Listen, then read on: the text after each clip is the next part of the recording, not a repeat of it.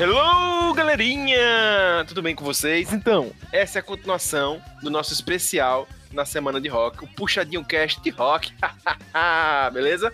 Bem, galera, se você ainda não ouviu a segunda parte, ou se você ainda não ouviu a primeira parte, volta um pouco aí no seu feed, porque tem muito rock rolando nessas outras partes. Beleza? Podcast assim, tá topzera. Beleza? Bem, você que já ouviu outras partes, vamos agora para nossa terceira como prometido. Valeu!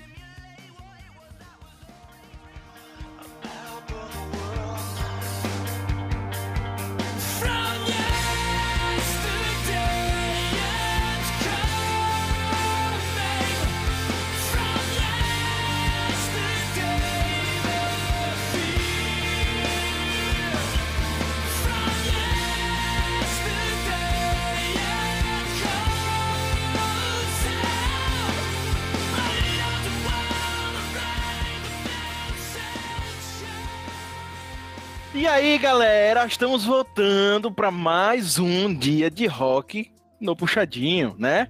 E vamos continuar falando sobre esse podcast tá dando pano para manga, onde Jéssica não cansa de ser polêmica, mas né? já!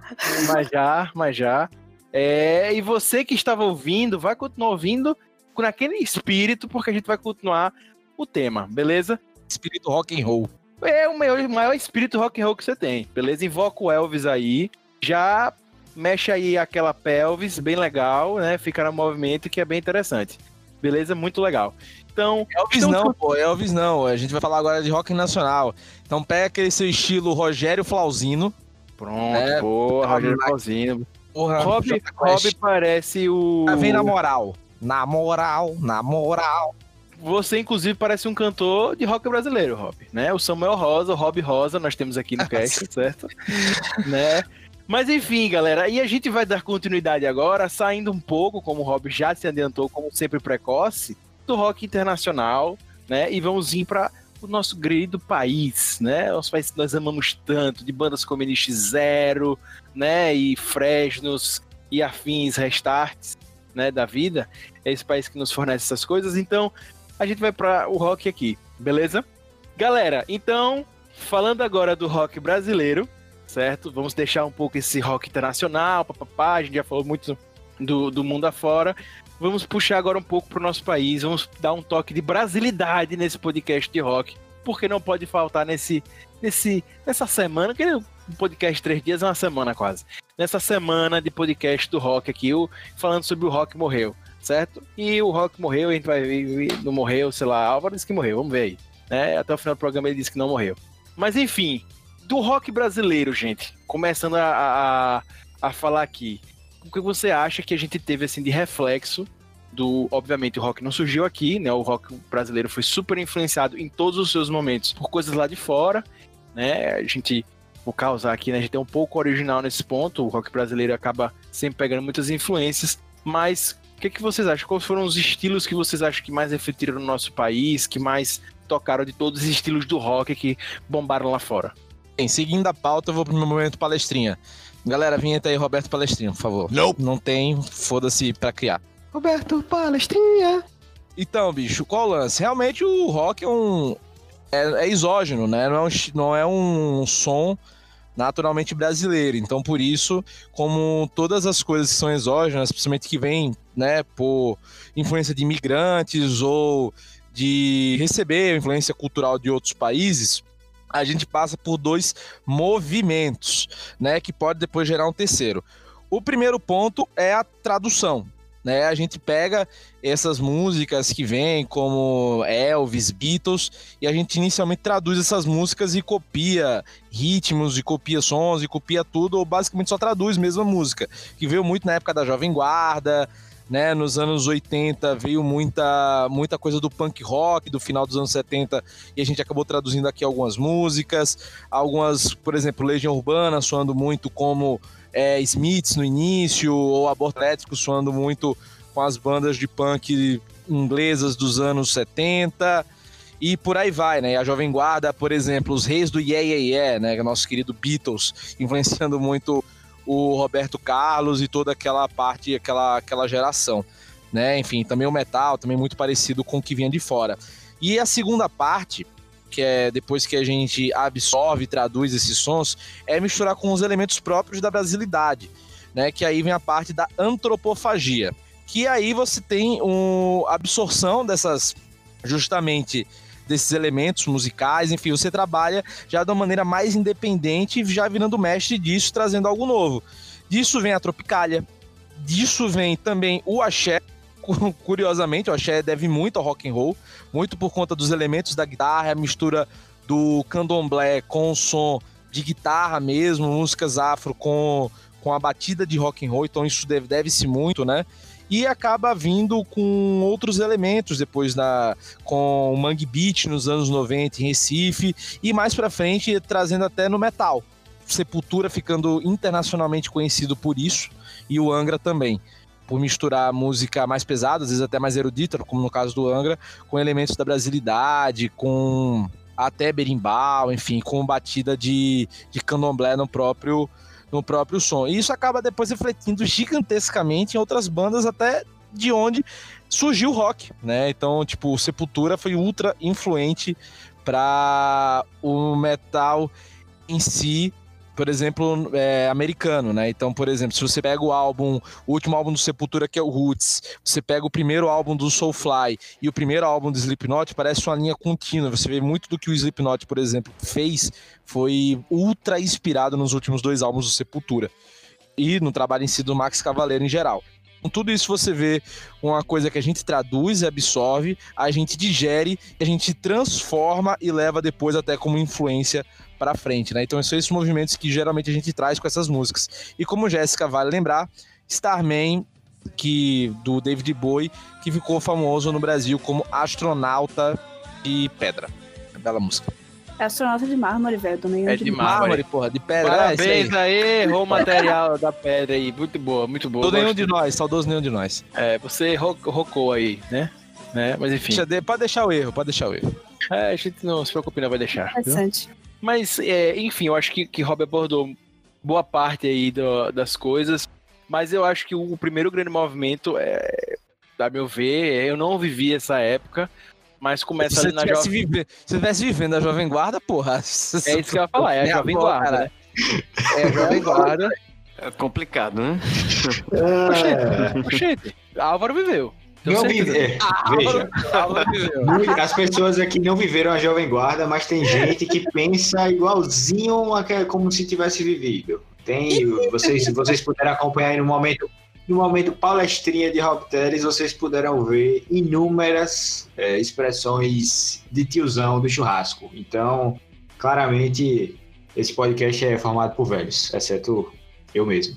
Vale ressaltar que, para quem não sabe, Rob já citou aí, mas eu quero deixar isso bem claro, estampado na cabeça de vocês, que Roberto Carlos fazia parte do movimento da Jovem Guarda, que era considerado rock, e é muito importante dizer isso, porque a gente tem uma imagem hoje da tiazinha que gosta do Roberto Carlos, mas Roberto Carlos era, era considerado um expoente desse movimento e considerado, obviamente, do rock.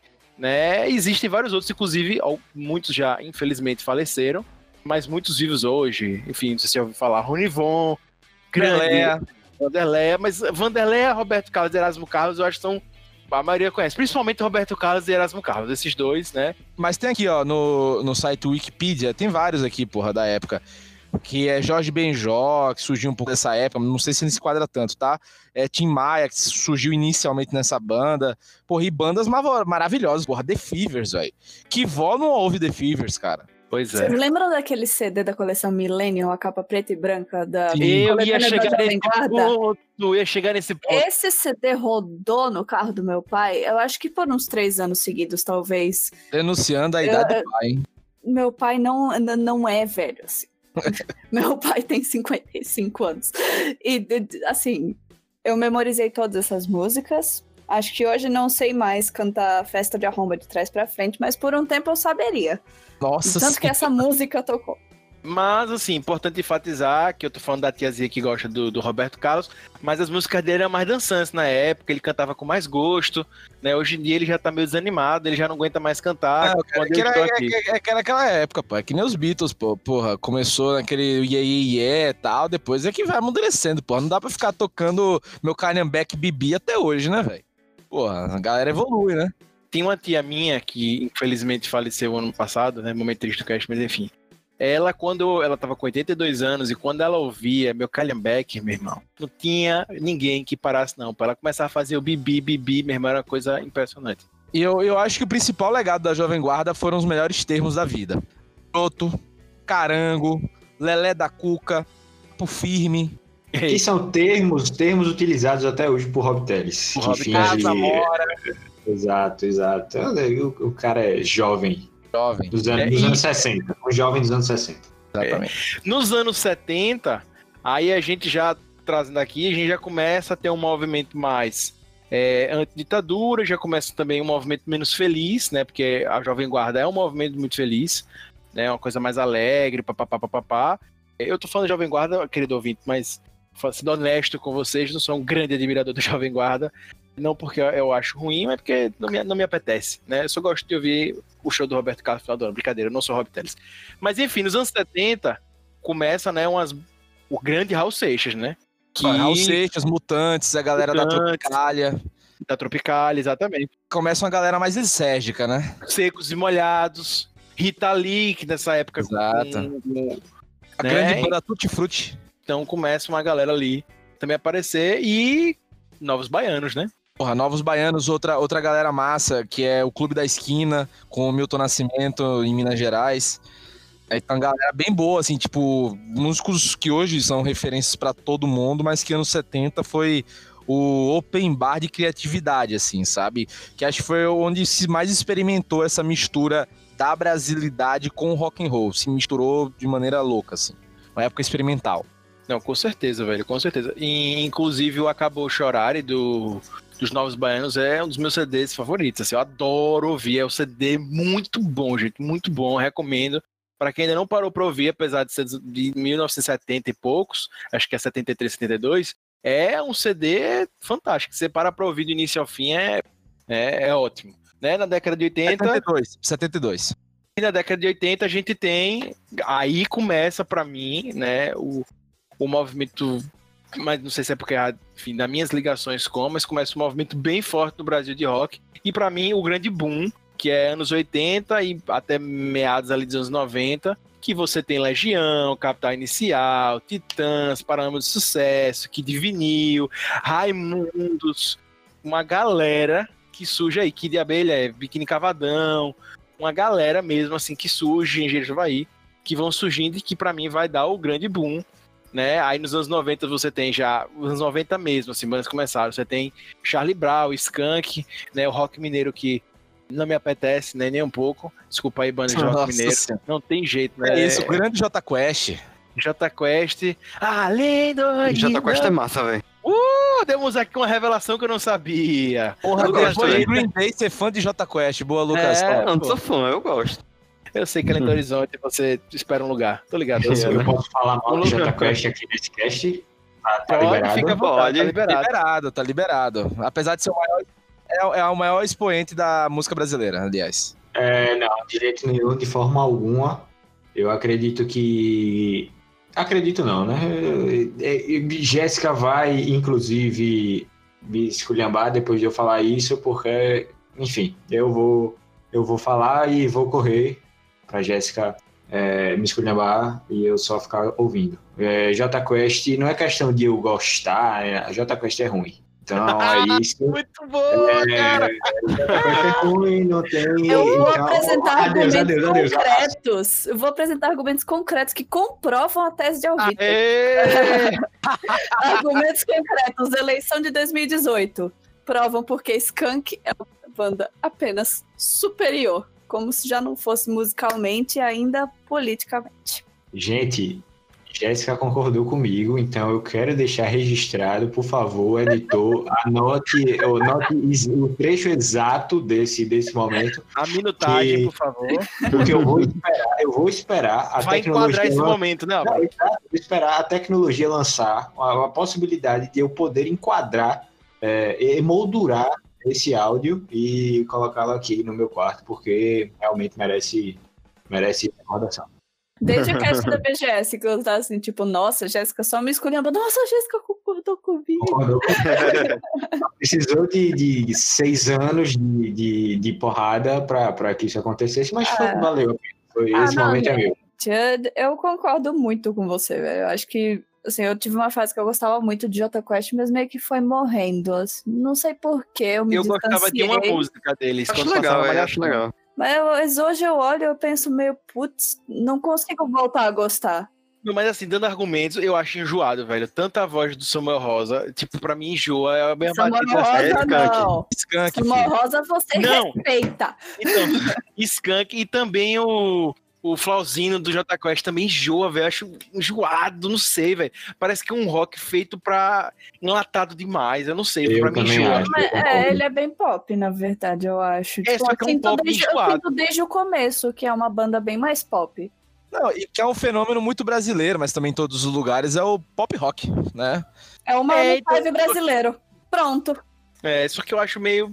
Falando especificamente de, de, de, é, é, Augusto aí falou que ele não gosta do, do Rogério porque acha a voz dele chata, mas eu, eu tenho que falar uma coisa aqui que tem uma banda específica brasileira que me atrai em todas as letras. Eu acho todas as letras sensacionais, mas o vocalista acaba com a banda, que é Capital Inicial, de um Ouro Preto pra mim acaba a banda. Eu sabia que você ia falar nele. Ah, não, não. É, ele interpretando Eu tenho, eu tenho traumas de Capital Inicial que não dá. No show de cantando Queen é 2013 em Aracaju, show de 2013 em Aracaju, que foi naquele Foi, foi, na, foi, Eu, no, eu estava lá nesse na show. praia, foi no mercado. Praia, sei lá. Ah, da Foi praia na foi praia, também. foi na praia. eu fui. junto com o cheiro de amor, eu acho. Isso, Eu praia. fui doida pra esse show, porque eu tinha ido pro show da Odonto Fantasy em 2008 e eu tinha Ó, 16 anos. pagou, rapaz. E aí, eu fiquei, putz, tive que me sujeitar ao Odonto Fantasy. Não, agora eu Rolezeira, quero ver um rolezeira. show, quero ver um show direito, né? Então, beleza. De rock, né? empolgada. Não, tipo, ia ter cheiro de amor depois, não é como se fosse, uau, show super rock. Não, era um show que não era num- numa espécie de festival, que era um show deles. E esses malditos, além de fazer oito covers seguidos do aborto elétrico, Ah, isso aí é eterno. Isso aí, o Dinheiro Preto, é a velho, maior tristeza dele não ter sido parte do Pelo aborto elétrico. amor de Deus. Oito covers seguidos do aborto elétrico. E aí, no final. E aí, galera, vamos pra última música. Vocês querem primeiros erros ou fogo? Primeiros erros. É sério isso. É, tá, é primeiros erros ou fogo? Primeiros erros. Beleza, essa aqui é fogo. E aí eles foram embora sem cantar primeiros erros, porque o Dinheiro Preto quis fogo no lugar. E é isso. É, eu Por tenho sinal, traumas Fogo, pra e. mim, é a melhor música de capa inicial, falei. Pelo amor de Deus. Mas e Natasha? E tudo que vai? Ah, cara, eu, eu acho que o melhor, é, o melhor foi de Ouro Preto bêbado aqui num show. É, os seguranças tiveram que levar ele embora, porque ele tava cantando sozinho, velho. A banda tinha ido embora. Ele ficou cantando sozinho com a galera. Isso aí foi maravilhoso. Eu lembro desse show, não. Por que show foi? Foi na sua casa esse show? Foi porque eu não. Cara, não, eu, não sei, eu não sei- eu não sei se foi no, no, no Fest Verão ou se foi no mercado agora. Tô- Nossa. Qual dos dois foi? Você que tá perdido, procura aí Mercado Aracaju, você vê a situação do show onde Rob estava e a situação, viu? Ei, os covera- os coveramas do mercado foram os melhores coveramas, velho. Só queria dizer isso. Não, aí discorda. Aí eu ia discordar, porque Bem, é se entrar em da Coverama, é se entrar em Coverama, por Contexto favor. para quem não é de Aracaju. contexto, dá o contexto aí. O que é o Coverama, Augusto? Era um festival de rocks na- é- não, é- não, não. regional, de rock. Você tá errado, você tá errado. Era o maior festival e competição de covers do Brasil que rolava o ano inteiro. Você, É isso trabalha, que você trabalha lá, amigo? Mas meu coração ficou lá. Ah, fígado também. Concordo. O meu coração também ficou em coverama. O verão era o jeito do jovem se divertir aos finais de semana, para o jovem roqueiro É, era o programa. solitário se divertir aos finais de semana. Era isso. É, E- é, pois é, infelizmente acabou. Pensa, a gente não tinha opção de show de rock. Show de rock raramente chegava em Aracaju. Só Meu irmão, CPM fechou 22. Mas, mas teve show- a Rá, viu? Porra, mas a Ra, a Ra é nos anos 90, velho. Não, 1989. A gente já superou que a gente é brigou pelo show de Arra onde foi, por favor, viu? Que foi no Augusto. Já tá definido que foi no Augusto. Foi, foi no Augusto. Já tá apaziguado isso aí. Já tá pacificado. YouTube. isso Tá na, tem tá no na YouTube. outra parte do cast. É. Tem no YouTube, tem no YouTube. Pra quem quiser ver, tem um show lá. Mas é, então chegava pouca coisa e o coverama era o que a gente tinha. E também Quer dizer, eu fiz computação na UFES, né? Então, meus, meus amiguinhos eram Esse é o tudo. papo drogado, viu? Esse é o papo drogado. Esse é o que a gente tinha ali, né? Mas É, era mesmo. Tipo, e eu fazia computação na UFES. Então, computação na UFES era 90% músicos. Então, os meus amigos da faculdade, todos tocavam Coverama. Então, era uma coisa, era uma coisa surreal. Eu acho que faz falta. Faz Para o ouvinte que, que talvez seja de São Paulo, no máximo Rio de Janeiro, Brasília, ou Porto Alegre, enfim, cidades que Coritiba têm... também, hein? Coritiba ouve a gente, viu? Valeu, Coritiba. Valeu, Curitiba aí. Ó, pra quem são dessas cidades que tem mais, vamos dizer assim, mais bandas de rock em si, ou que o rock é algo ali, e que são centros de shows internacionais também, vocês não sabem o que é nascer numa cidade, assim, em que o rock é basicamente um estilo marginal. É mais marginalizado ainda. Então, cara, um festival com adolescentes tocando de maneira porca, com estrutura pífia, era a nossa solução e era como a gente ia, a gente ia feliz. Cara, o cara cantava, sei lá, CPM de uma maneira semi-afinada, cara, já era o lucro, já era sucesso, entendeu? Só que, tipo, isso no começo, depois a galera foi começando a se profissionalizar em cover e criou-se uma indústria ao redor do coverama, com estúdios e tal. E aí acabou depois também surgindo algumas bandas depois desse processo. Então, cara, foi um ethos ali na cidade, em meio ao rock and roll, nessa adolescência do início dos anos 2000, que, cara, foi muito massa, assim. Foi muito legal e saudades. Um abraço, Saudades Alexandre. mesmo. Abraço, Alexandre Heidemann, um beijo. Que fez RI, viu? Era meu veterano de RI. Nessa época aí eu nem morava em Aracaju e eu conheci o Coverama. Graças a Olha- Deus, eu pensei olha que ele ia tá falar. vendo? Eu nem era um embrião ainda, eu fiquei com medo, mas graças a Deus. Ô, Teve. Coverama em Fortaleza, não teve? É, foi, foi, foi, foi exportado, porra. Foi exportado o nosso modelo. A gente exportava festival com adolescentes drogados e laranja, pô. E caranguejo. Príncipe, a um E real. caranguejo, e caranguejo. Porra, príncipe, velho. Você botava uma bebida, velho, que é quase um veneno pra adolescente, com vodka e vinho barato, por Diziam que 50 tem centavos gasolina. Não, aí é, é, é a lenda. São as lendas, né? Lendas urbanas. E o jovem hoje falando de corote, velho. O, jovem hoje falando de corote e a gente, putz, vocês não viveram a época do príncipe no É, Coverama. Eu nunca cheguei perto. Olha, mas vocês- eu ia morrer. Vocês, saudosos do Coverama, vocês esqueceram. Né? Eu fiquei calado. Porque eu esperei, não, Rob vai criticar aqui, vai falar, Eu tô papapá. saudoso, eu sou uma pessoa saudosa. Mas você não falou do Sepultura, né?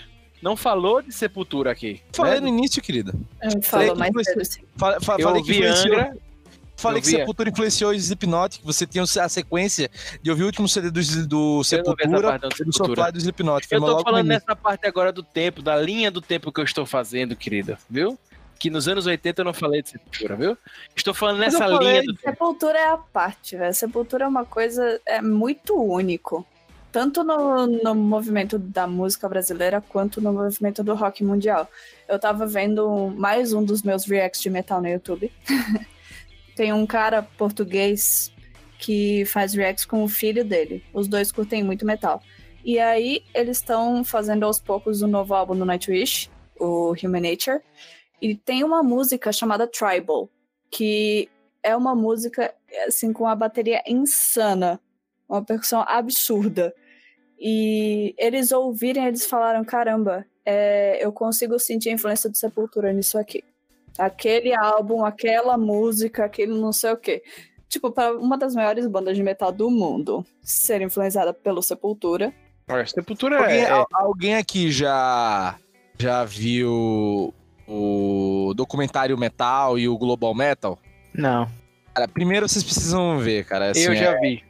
O Robert passou um ano falando comigo desse documentário, É, eu não vi, sabe, sim. O cara que fez o documentário, não só esse, mas ele fez. Ele é, ele é um famoso documentarista, ele é antropólogo, né? E ele tem um canal que é o Lock Horns, lá do, do YouTube e tal, que é sobre. Que é, perdão, que é o Banger TV, o Lock Horns é o debate que eles têm. Mas o Banger TV, que é o maior canal mundial de metal e tal. Só sobre metal, né? Ele só discute metal. E o CD favorito dele é o Beneath the Remains do Sepultura, de 86, né? Que foi o primeiro CD que mais bombou, assim, quando eles assinaram com a Roadrunner, né? Então, assim, cara, Sepultura a gente não tem a noção do tamanho deles lá fora, assim, ainda, né? É gigantesco, assim, é é uma banda que influenciou, como eu disse, cara, é uma banda que influenciou basicamente Slipknot, por exemplo, entre outras. Então, cara, assim, é algo, como eu disse, que a gente pega no início e depois vai evoluindo, né? Vai evoluindo. Sim, a gente, eu acho, eu sinto que a gente aqui dentro não tem a menor noção. Por exemplo, assim, vamos, vamos fazer um negócio bem leve. O filho bebê da Sandy ouve Sepultura. Queria comentar esse fun fact aqui. É, Mas eu sinto que a é. gente, de modo geral, não dá o devido valor à Sepultura. Lá fora eles não fazem muito mais questão. E o Angra também, o Angra é gigante no Japão. Ia falar do Angra agora, inclusive. Realmente a gente não valorizou o Angra enquanto nas épocas áureas, né, do grande André Matos. Apesar do Angra ainda é um sucesso. Porque Sepultura eu acho que ainda tem um reconhecimento, apesar de não ter noção, mas maior, e o, Angra é. Eu acho que é muito pouco pro que o Angra significa. Mas deixa eu levantar uma enquete aqui com vocês. O Sepultura, aproveitando assim, nada a ver, gente, mas o rock. Nada a ver com o rock morreu, mas enfim, é, eu, acho que é, eu acho que é muito importante vocês saberem isso. Eu, quero, eu gosto do momento print em todos os casts, né? Como sabem. Minha, minha única função aqui nesse cast que me pedem é ir atrás do momento print, né? O momento que as pessoas podem printar a voz de vocês. E aí, Alô, gente? cola print. Cola print. Patrocina E aí? nós. Sepultura, com Max ou com Derek? E aí? Gente, silêncio, o que foi isso? Não entendi, não. Cara, eu, eu posso ser polêmico? Pode. Como vocalista, eu prefiro o Max na época antiga, tá? Se fosse o Max hoje, pelo amor de Deus, o Max nem, nem canta nem toca guitarra. Ele é um animador de torcida ao vivo. Ele é o cover dele mesmo. Né? Que nem... Porra, o- não, o, co- o cover dele mesmo é melhor. O cover dele é melhor. Ele mesmo não, não consegue nem mais ser cover dele. Assim, o Max é maravilhoso, mas infelizmente se degradou a um grau que, putz, não existe. E o Derek canta pra caralho, assim, ao vivo. Só que, velho, eu vou dizer uma coisa. Eu gosto muito de Sepultura antes, mas o meu CD favorito de Sepultura é o penúltimo. Curiosamente.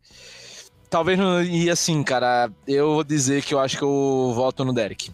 Gilbert já falou aqui em off, viu, queridos ouvintes, que não vai opinar, viu? Que ela disse que não é capaz de opinar, né? Porque ela gosta de polêmica Isentona, né? Isentona, né? Isentona, em cima do muro, né? Gente, pensei- não é isentona, é porque eu realmente não tenho. Não, eu não entendi. tenho eu não tenho a capacidade de me sabe. decidir nem de argumentar pra um ou pra outro. É, eu, eu gosto mais do Max, assim, acho mais. Mas eu quero contar um fato curioso. É, eu estava em São Paulo, eu não moro em São Paulo, aleatoriamente uma vez, e fui num restaurante vegano, né? E estava lá e, cara, do nada eu vi um cara gigante no restaurante. E, tipo, ele não tinha cara de, de, de vegano, ele tinha cara de cara carniceiro mesmo, de estraçalhar a carne. Cara, quando eu vi o Derek do, do Sepultura, eu falei, Derek é vegano, velho sabe? Ele- na minha cabeça, ele era tudo menos vegano, velho. E ele tava assim, numa paz, comendo numa paz, no negócio. Eu falei, velho, cara não é do Sepultura, velho. Mas era o Derek. Enfim, momento aleatório, mas tinha que falar. É, Eu quis tirar uma foto com ele, poderia postar no puxadinho hoje, mas eu achei que eu estaria sendo otário atrapalhar o almoço do cara.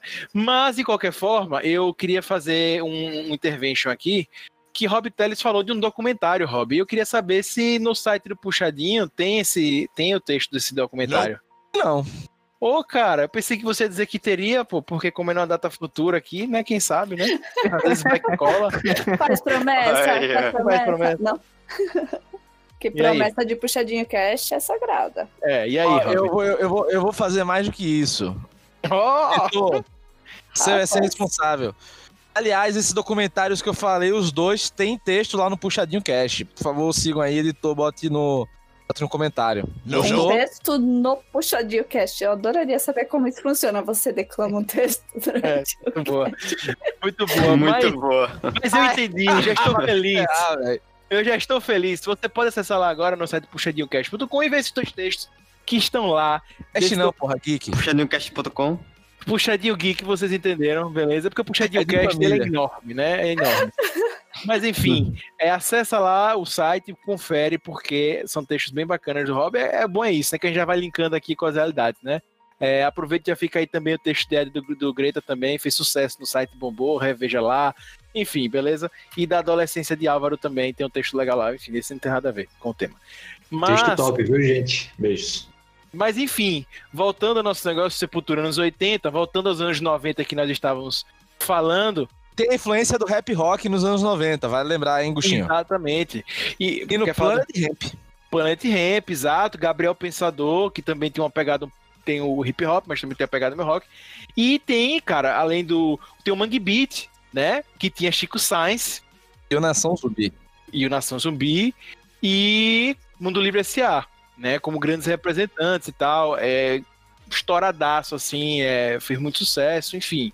tava estouradaço, assim, é, quem quiser ver, quem não conhece, gente, dê uma olhada em Chico Science, que é coisa muito louca e tal, e muito diferente, inclusive, assim, pronto, tá aí um, um dos rocks bem originais brasileiros, assim, até falando. Exato. Sim. É, o Mangue Beat é uma coisa bem original, até peço desculpa por não ter lembrado lá quando eu comecei minha fala, porque realmente é, é muito legal. Né? Enfim, e vários outros, né? Tem LS Jack, né? Para quem gosta, né? Tem, enfim. É, e Cássia Eller, né? Cássia Eller, tem raça de cidade, cidade Negra, raça negra é outro, A Cidade né? Negra é mais reggae, porra. Cidade Negra é. Enfim, tem um bocado de banda aí. Minha memória posso estar um pouco assim, esquecendo de alguma outra, mais errada, assim e tal, mas beleza. E falamos de Sepultura, tem que falar de Soulfly, né? Também. Soulfly também nos 90 surge aí. E uma banda que estourou muito nos anos 90, gente, que caiu nos anos 2000, mas que, tipo, nos anos 90 sendo as maiores bandas brasileiras, eu, eu até falo assim, sem dados, mas por minha memória, que o top 3 Brasil era Raimundos, né? Raimundos estava estouradaço. Não, Raimundos foi, marcou a época, pô. Marcou Pois a é. É, Raimundos era uma banda muito diferente, que ele- eles, apesar de serem em Brasília, eles têm uma pegada também de falar errado, tem uma pegada Nordeste também, eles Misturava com, com triângulo e com zabumba na música. triângulos, a bomba, eles eles eram bem diferentes, essa coisa muito louca, tanto que o DVD deles ali no final de 99, 2000, foi assim um ápice, né? Raimundo estava lá em cima. E também nos anos 90 tem Mamonas Assassinas, né? Que foi outra banda e tal. Enfim, acredito que muitos de vocês que estão ouvindo o Puxadinho Cast conhecem essas bandas, mas se não, dê uma olhada, tem muita banda boa, assim, dessa época. E até outros estilos mesmo, né? Como tem até Dead Fish, né? Se você quiser ouvir que é dos- CPM começou também nos anos 90, né? CPM e tal. Então, enfim, tem muita banda aí, beleza? E nos anos 2000, né, já, já vem sobre a coisa pra cá, eu acho que um dos maiores fenômenos dos anos 2000 é quando o CPM estoura também, mas você tem Pete, né, com representante baiano aí, já bombando, etc e tal. Charlie É. Brown, pô. Charlie Brown anos 90, pô, Charlie Brown anos 90. Não, mas, pô, mas também estourou nos anos 2000, teve muita coisa Exato. nos anos 2000. Perfeito, exatamente. Charlie Brown estourou nos anos 2000. É, bombou. Eu acho que, inclusive, o que Raimundos foi nos anos 90, Charlie Brown foi nos anos 2000 pro rock brasileiro. Né? E aí depois veio já bandas pro final da década, da- já pro final da década, Calma, pô, Que- anos 2000 é muito grande, tem muita coisa, porra. Tem Detonautas. Detonautas, Matanza. E os emo, porra, os emo tudo. É isso que eu ia falar, mas pro meio da década pro final, você tem os emos, né? Tipo, tem NX0, Fresno, tem Restart, Cine, Strike. Strike, enfim, uma, uma galera de banda aí, Reitinho, Mop Top, eu adorava Mop Top, gente, poxa, né, Cansei de Ser Sexy, enfim, muita banda bacana. E pra você aí, ô Jéssica, o Vitor e Éder. Éder vai ser foda, eu já sei que Éder vai dizer nenhum das duas. Fresno ou NX0? NX0. É, Naquela época, NX. Comparando pelo material de hoje, eu acho que eu tô mais pra Fresno. Mas naquela época, muito mais NX. Nunca fui fã de uma das duas, mas eu acho que eu iria pro Fresno. Mas quero fazer uma menção honrosa aqui, é uma banda muito legal e pouco lembrada, que Eu já, é falei de, chamada... eu já falei de Cine, pô, fique tranquilo. Ah, coitado. É o famo- os famosos é, Canto dos Malditos na Terra do Nunca. Uma Ei, banda porra, fantástica, sim. muito merece bom. menção Baiana. honrosa aqui. Baiana, né, essa banda também? Fantástico, fantásticos. Ah, Baiana tal qual. Pete e Raul Seixas. E Raul Pronto, Seixas. né? E, e Aos pô, esqueceu, esqueceu do Misa de Vênus.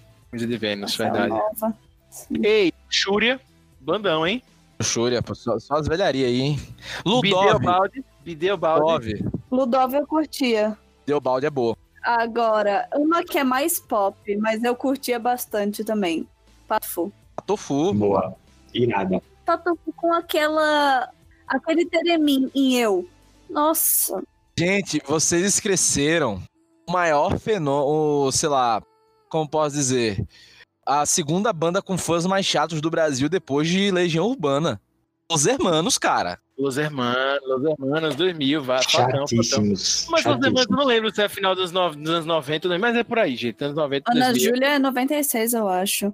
Mas eu nunca fui muito fã de Los Hermanos. Nunca me identifiquei muito, então eu meio que esqueço mesmo. Eu tenho uma tatuagem de Los Hermanos. Mentira, eu não tenho tatuagem, mas eu, eu gosto muito de Los Hermanos. Eu sou bom em falar mal de Los Hermanos. Eu sei, eu tenho experiência nisso. Se vocês me consultarem, eu po- inclusive quem quiser após esse cast me Se consultar, precisar de uma recomendação, eu eu te indico. rodadas, rodadas de, de debate falando mal de Los Hermanos, estou dentro. Vamos nessa. Jéssica, é, Ana Júlia de 99. É, sei lá, velho. Tá vendo o tanto que eu ligo? Não, eu não tenho nenhum problema do tipo, eu não vou ficar hateando Los Hermanos, porque eu não vou gastar meu tempo botando pra baixo uma coisa que eu não gosto. Mas, realmente, tipo, eu esqueci porque não. Toca, né? Não. É, inclusive, Los Hermanos eu até falei que era final dos anos 90 para os anos 2000, porque assim, eles fazem, eles fazem na Júlia, realmente ele em 99 e morrem. Puf! Aí eles vão ressurgindo depois de 2004, 2005. Não, em 2001, pô, já tem o bloco Deu Sozinho, pô. 2001, já o Não, bloco o Deu bloco, Sozinho. então, mas eles fizeram sucesso, mas eu acho que depois eles viraram um movimento, velho. Los Hermanos anos 2004, 2005 Eu virou um sinto que é movimento. desde sempre. Aquele É, cara sempre. estranho, olha lá o cara estranho que chegou, Exato. primavera, sei lá das quantas. Desde aquela época, a galera já é bem investida. Mas o, o bloco Deu Sozinho, Deu Sozinho vendeu pra caralho. Teve até Luau em TV, velho. Tem Dr. Dr. Sim, dos anos 2000 também. Porra, e- mas essa é bem alternativa, hein? Você Foi foi. alternativa. É, pois é. Bem, eu ia fazer uma pergunta, outro momento print, né? Mas o Robitelli já antecipou entre Fresner e NX0, mas eu vou perguntar agora, que aí já foi da época de Éder, o Lucas Zeta também não pode escapar dessa, e eu vou introduzir aqui agora, beleza? No Orkut, vocês eram de qual comunidade? Beleza? Da do Cine ou do Restart? E aí, Alvito? É nessa, eu era o cara que tinha uma outra comunidade que juntava pessoas para derrubar essas comunidades. Eu Ah, fazia parte ah, dessa, dessa, dessa comunidade. Eu sou a comunidade hate. Meu Deus, ok. E vocês outros? Eu, eu fingi que não existia, velho. Eu era fã de Linkin Park na época, velho. Você sabe o que é comunidade, querido russo? Sei, pô, eu peguei o Orkut ainda. Você teve Orkut, Feder? Sabia não. Oxe, tive, pô. Eu tenho 23, pô. É, se você tiver ouvido em 2025, eu não sei quantos anos ele vai ter daqui pra lá. O mais, o mais novo sou eu, porra. Eu tenho 22. É É verdade. claro. Aham, aham. 22. Deve ser. Em cada perna, em Eu, cada eu- eu perna. peguei Orkut, MSN e tudo isso aí, pô. E Rapaz, você, você Jéssica? pirralho, né? Você pirralho usando MSN. Pois é. Era, Cine, era aquela criança chata que ficava adicionando você. Cine Restart, Rob e Gilbert, qual comunidade vocês faziam parte? Eu não Ah, nenhum fazia parte dois. de nenhuma das duas, não ouvia nenhum dos dois. Eu até falei antes, quando a gente tava falando do, do emo barra colorido, eu falei que o emo não gostava do colorido. Era, era Eu rivais. era emo, eu não gostava era do emo, colorido, eu não me identificava com o colorido. Eu, o colorido foi o começo do fim do emo, então, assim, não dava pra mim. E em vez de fazer como o Vito, de participar da comunidade para derrubar as outras duas, eu só acho que nessa época estava na comunidade de Taylor Swift e Já, desde já. É. desde março de 2008. Sim. Eu fazia parte da comunidade do Glória, no caso, nem um nem outro. Mas o. Que é outra banda dos anos 2000, muito boa, Glória, massa. que foi destruída pelo menino chamado Rick Bonadio. Mas enfim. O acontece essa história aí, Teles? Eu não sabia disso, não. Não, não é que ela foi destruída, é que, tipo, é, eles tinham material bom pra caramba antes, aí fizeram um CD lá, o Glória, que é aquela coisa horrorosa daquela capa, que é o CD que eles fazem com a Arsenal Records, né, com o Rick Bonadio e tal, que produz, só que aí só dura um CD e depois acaba, tá ligado? Tipo, e aí se eles perdem um contrato, porque o CD não vendeu como eles pensavam, e aí parte da banda sai e tal, não sei o que, eles vão pro anonimato, basicamente, voltam pro underground do nada. E aí eles têm até um CD com o Eloy Casagrande na bateria, que é o CD que o Eloy Casagrande hoje é baterista do Sepultura. E é isso, sabe? Tipo, meio que. Mas meio que cagou, assim, tipo, ficou muito comercial, começou com as piradas de botar piano em tudo, sei lá, doideira da porra do Rick Bonadio lá. Rick Bonadio, que além de produzir CPM, Charlie Brown, galera aí, né? Hit, NX0. Além dele produzir todo o rock dos anos 2000, ele também foi o produtor e compositor do ET Rodolfo. Vale sempre ressaltar isso aí. É ícone dos anos 90, ET Rodolfo, né? Ah, não era rock. Mas não era rock, Não, não. era Rodolfo ET? Não é ET Era ET Rodolfo. Rodolfo. Peraí. Olha aí, ó, a pesquisa aí. Rodolfo e ET. Oi, era ET e Rodolfo. Gente, minha memória me traiu. Não, o nome do CD era Rodolfo e ET. Tá, era por isso que eu tava lembrando errado. O nome do CD era Rodolfo ET. Primeiro CD que eu ganhei na minha vida, aliás. Não, mentira, foi de Sandy Júnior, mas enfim. Os meus foram. Acho que o primeiro foi da Eliana, dos dedinhos. Eu tive todos da Eliana até o oitavo. E de Sandy Júnior desde que eu tinha três anos. Mas o primeiro que eu comprei foi Britney Spears Upside It Again. Eu me lembro desse, nossa. O primeiro bom CD que eu demais, é. comprei com dinheiro foi. O Lucas vai ficar emocionado. Foi o Greatest Hits, o Super International International International- Super Hits. do Green Day. Olha só. Meu primeiro CD foi do Balão Mágico e o primeiro que eu comprei foi do Brian Adams. Qual do Brad Adams? O Greatest Hits. Nossa, o So Far So Good? Não eu, não, eu acho que era uma dessas coleções tipo Millennium, sabe? Ah, sim, nossa, lá em casa rodou muito So Far So Good. Summer of 69 é um hino. Hino demais, pô. Minha infância ali. Nossa. Eu não lembro o CD que eu comprei, nem lembro nada disso aí, enfim. Triste O mim. primeiro e único CD que eu comprei na minha vida foi um CD fantástico do Calypso. Simple Plan. Que Qual? foi o. Ah, nossa, eu esqueci o nome agora, mas é o clássico. O, o, não, não, não lembro se foi o primeiro. Eu vou O pesquisar Still aqui Not agora. Getting Any ou o. Esse aí. No Pets on Hammer Falls. Acho que é o de 2002. É o de 2002, né? Que é De o... 2002, no caso, acho que É o de 2004. Still Not, not Still Not Getting Getting Any. Any. É o- Tá. É, nossa, eu até tô arrepiado aqui agora só de lembrar do- da época que eu comprei esse CD, coloquei esse CD pra tocar e fiz um cover no colégio. Você fez um cover no colégio. Foi um playback, tá? Mas eu tava muito bem. tava muito bem. Eu, eu realmente interpretei como o Pierre, mas foi muito massa. Foi sensacional. Foi o primeiro e único CD que eu comprei na minha vida. O resto eu gravei nos, nos, nos grandes piratinhas. Nossa, em 2004 eu me ofereci para ajudar uns amigos a fazerem um cover playback do Linkin Park na escola, no Festival de Artes. Foi ótimo. Saudosos festivais de artes. Eles fizeram Faint. Imagina pessoas de 12 anos tentando fazer aquele rap, não foi fácil. Eu tinha revista Super Hits, Letras e Traduções que eu emprestei pro meu amigo. E eu me ofereci para tirar dúvidas. Né? Ah, é, a little bit- é muito difícil. Não, não, não pra cantar essa merda aqui. Tenta aí falar É. um pouquinho pra gente ver, Gilberto, por favor. Não, Só- não, não, não, não, não. Por favor, mande Passa a e-mail. letra aqui, não tem problema. Bem, eu, eu acho que o nosso podcast estaria cam- caminhando na contramão do rock se a gente não comentasse o maior ícone do rock brasileiro, que eu não vou dizer o ano, porque ele esteve presente nos anos 80, anos Lá 90, vem. 2000. Ele que é um ícone, um fenômeno, diria assim, o vampiro do rock brasileiro, o nosso querido Supla, né? Que esteve presente em diversos momentos no, no rock brasileiro. Enfim, depois você pesquise mais sobre Supla, se você não conhece, é realmente assim um ícone. Temos também, para finalizar esses anos 2000, pelo amor de Deus, a gente precisa sair dos anos 2000, porque quando a gente fala de Orkut e Fotolog, Jéssica fica empolgada. Eu? É, É. o Vitor. É o Vitor, o saudosista dos anos 2000 por aqui. Atenção, tiozões. É, pois é. É, Cachorro Grande, anos 2000, fantástico. né? Que encerrou tem pouco tempo também, mas Cachorro Grande veio dos anos 2000, né? Que foi uma banda que fez muito sucesso também. Acústico MTV, três artistas gaúchos, ou era cinco?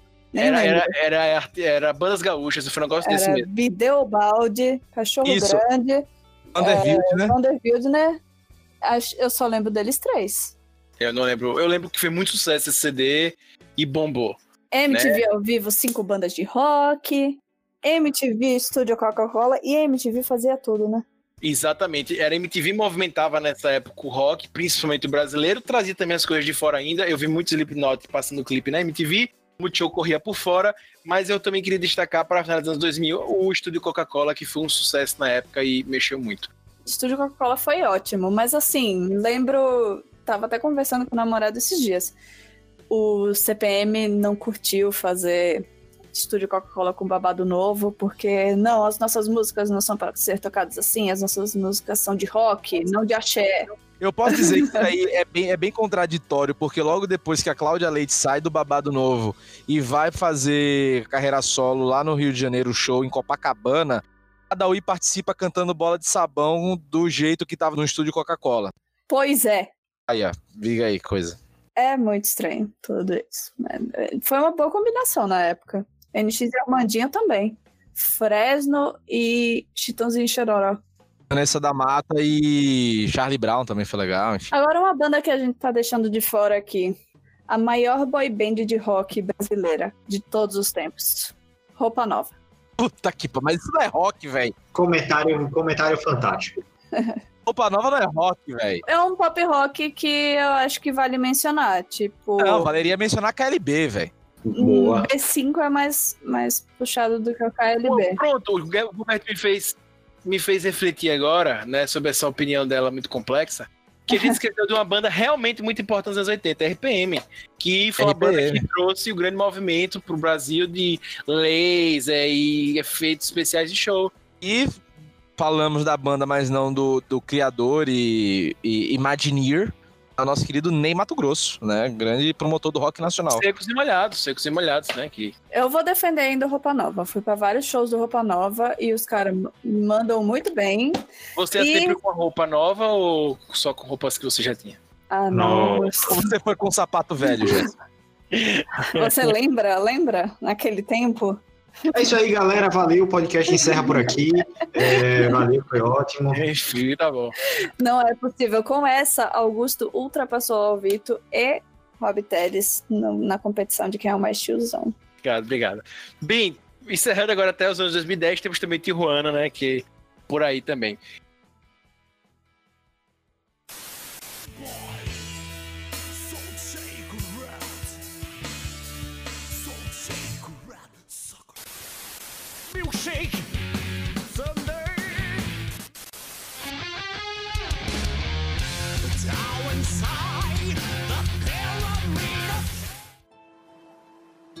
Galera, em 2010 pra cá, a gente tem o nascimento da maior banda brasileira da história, que é a banda Malta, né?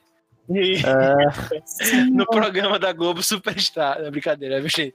É o, essa, essa sim, é o nome da. o- o- o- essa sim sepultou o rock do, no Brasil. Essa foi. Bom, isso era uma pergunta na pauta, ainda bem que alguém já respondeu, né? Exato. Exatamente. Não, porque, porra, velho, sério. É, não sei o que é o bang do momento. Foda, né? Super Não sei, gente, bang eu do acho que eu momento. nunca nem ouvi Banda Malta. Ah, não, tem que assistir, tem que ouvir. eu nem porque- lembro da música. Eu não eu vou tenho ouvir que- porque eu sei que eu vou ficar um mês com ela na cabeça, então eu não vou ouvir. Cara, eu, eu, eu, posso, eu posso dizer assim que o refrão é supernova, é o bang do momento. Uou, Putz. esse refrão. E além disso, eles falando que eles são rock romântico. Porque os roqueiros também sabem amar. Bom É, Jovi. Bom Jovi é o quê? é isso mesmo. É o roqueiro Você sabe amar. ouve, você ouve Always do Bon Jovi é, e Eu Vou Te Amar, Baby. Para sempre. Não, sem dúvida. Mas, pô, velho, mas não me venha. Mas não me venha você parecendo aquele cara que sai do. Sei lá, do barbeiro que você paga caro, tal, barba, não sei o que, tatuagem, cara de mal. E falar de. Eu não transo, eu faço amor. Eu não bem vou falar. Ah, não. Aí é. Se isso parece uma balada brega anos 80. Super parece, velho. Mas também parece música do Daniel. Então a É. gente pode. Exato, porra. É os caras é os cara com pose de Avenged Sevenfold cantando música do Daniel, velho. Ou fazendo a música nada a ver. Tipo, Supernova Bang do momento, porra. Outra ba- agora, uma banda boa que saiu desse programa aí, Suricato, banda legal. Pera, diz pra mim. Eu, isso não me é estranho. Isso É aquela diz pra mim o que eu Tocou em sei. rádio, tocou em rádio, essa desgraça. Ah, tudo é tá. culpa da Globo, tudo é culpa da Globo. Ei, ma- mas Suricato é muito bom, velho. Diz pra mim, você está na sombra do olhar. Pensei em te guardar, viu? Depois ouça, Jéssica, você vai ficar Edição- um. Edição coloca a banda malta pra tocar depois. Não façam isso com o nosso ouvinte, pelo amor de Deus. Coloca dois segundos de banda malta pra tocar. Bem, mas enfim, é, esquecemos de falar da Bandaíra também. Eu tô sempre lembrando aqui, né? Mas Bandaíra também é muito importante. Mas anos Ou 2000, seja, ou seja a, a música brasileira tem muita música massa, né, velho? Tem muita banda massa, música brasileira. Do Reis, Paralamas. Barão Vermelho, Cazuza, enfim. Tem muita coisa. Agora, uma impressão que eu tive quando eu comecei a prestar atenção em artistas mesmo, acho que lá pra 2000, sei lá, é que essas bandas grandes surgi- surgiram mais ou menos todas na mesma época, na década de 80, assim. Tipo, Isso. Titãs, Paralamas, Kid Abelha. Eu vou botar roupa Engenheiro. nova aqui porque eu sou uma ferrenha Não, de roupa nova. Nem vem. Bora, roupa nova. Boa, É, Jess. tipo. RPM, todas essas meio que indo pra caminhos distintos. Uma é mais pop, uma é mais rock. O Paulo Ricardo tem tanta pose no pop quanto o John Bon Jovi. Tipo, ok. Lindo. Bom, aí é questão de gosto, né? Mas, enfim. Ah, irmão, Ai. mas ele era, ele era coqueluche da época. Ele é gatão, pô. Ei, Álvaro, ouviu?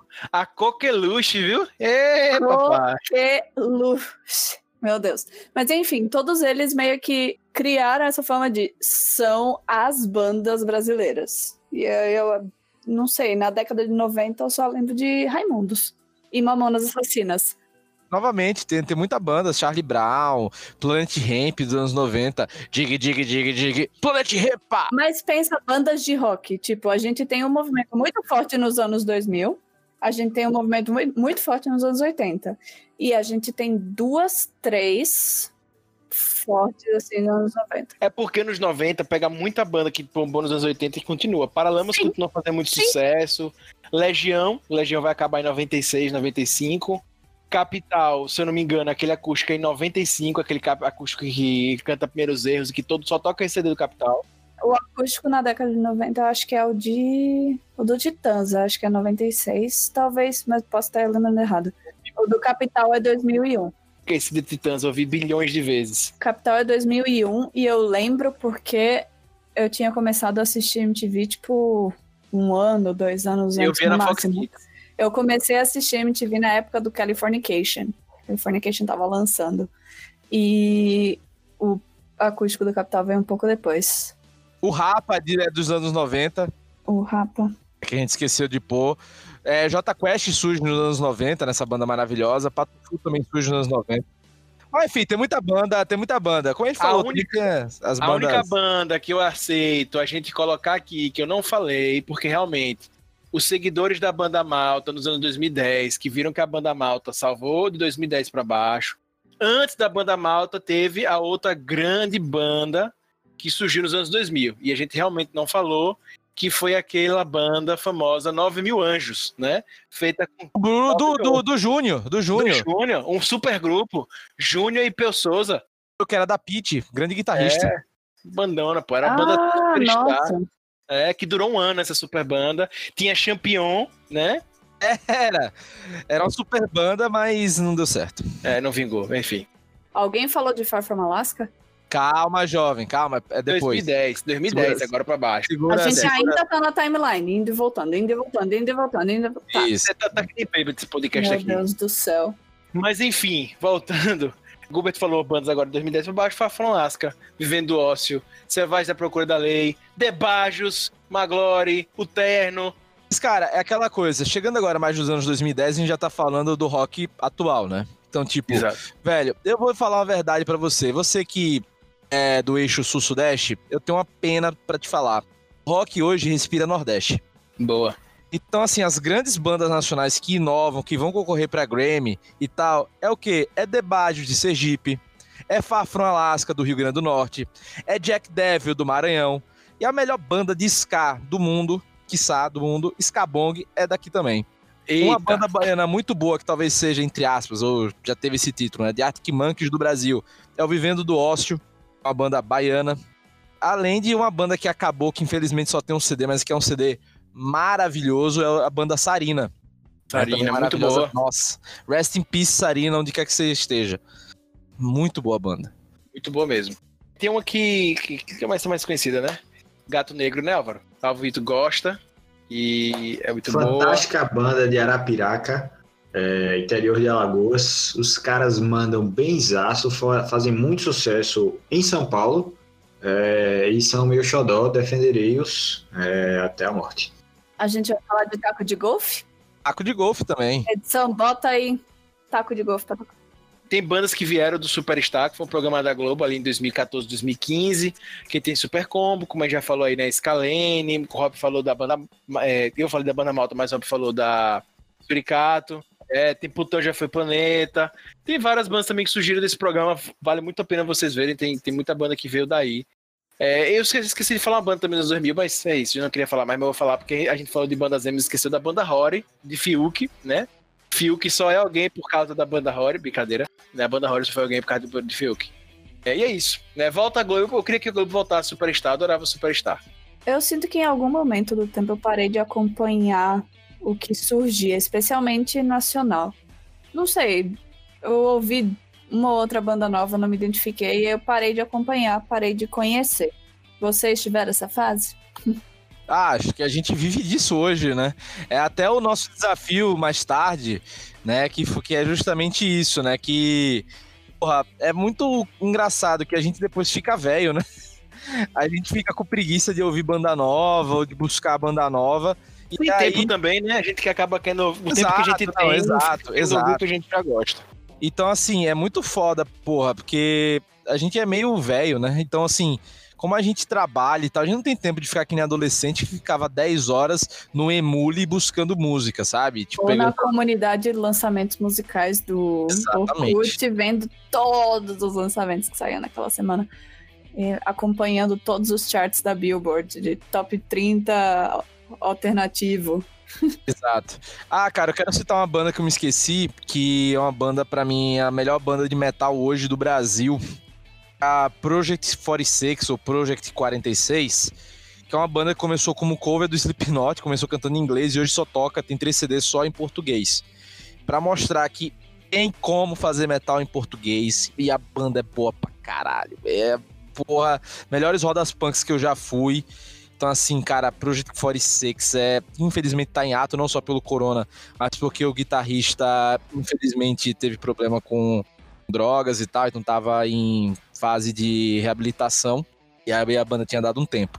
Mas, cara, quem não ouviu ouça, é assim, é algo absurdo.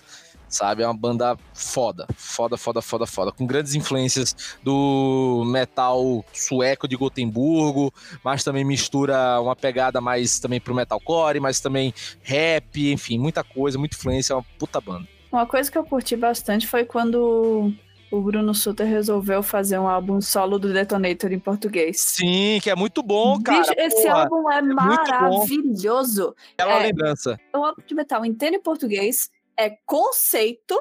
Ninguém pode falar que não tem conceito, é um conceito, é uma história, tem até narração do Frota. Nossa. Essa é a parte que é triste. Metal Folklore, The Zoeira Never Ends. Metal, metal Folklore, The Zoeira Never Ends.